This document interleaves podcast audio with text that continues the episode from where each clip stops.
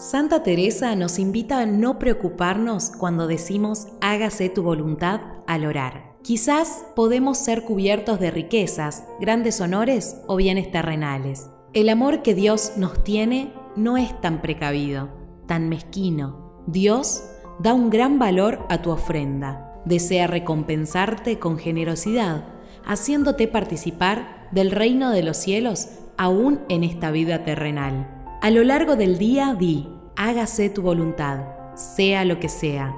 Ya en el ocaso del día, pide a Dios que te ayude a vislumbrar la aurora del nuevo día y el comienzo de una nueva vida. Ya verán qué es lo que Dios da a los que más ama. Vean cómo la oración de Jesús fue respondida con pruebas constantes, sufrimientos, insultos y persecuciones hasta terminar su vida en la cruz.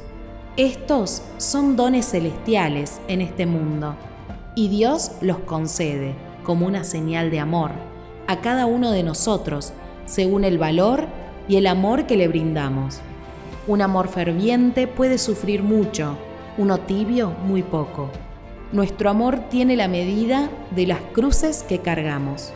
La cruz lleva la medida de nuestro amor. En el ocaso del día que el Señor nos ayude a vislumbrar la aurora del nuevo día, y el comienzo de una nueva vida, si nuestro amor está medido por las cruces que cargamos, temo que un alma temerosa y tibia es capaz de muy poco. La carga más liviana quiebra. Un amor ferviente puede sufrir mucho.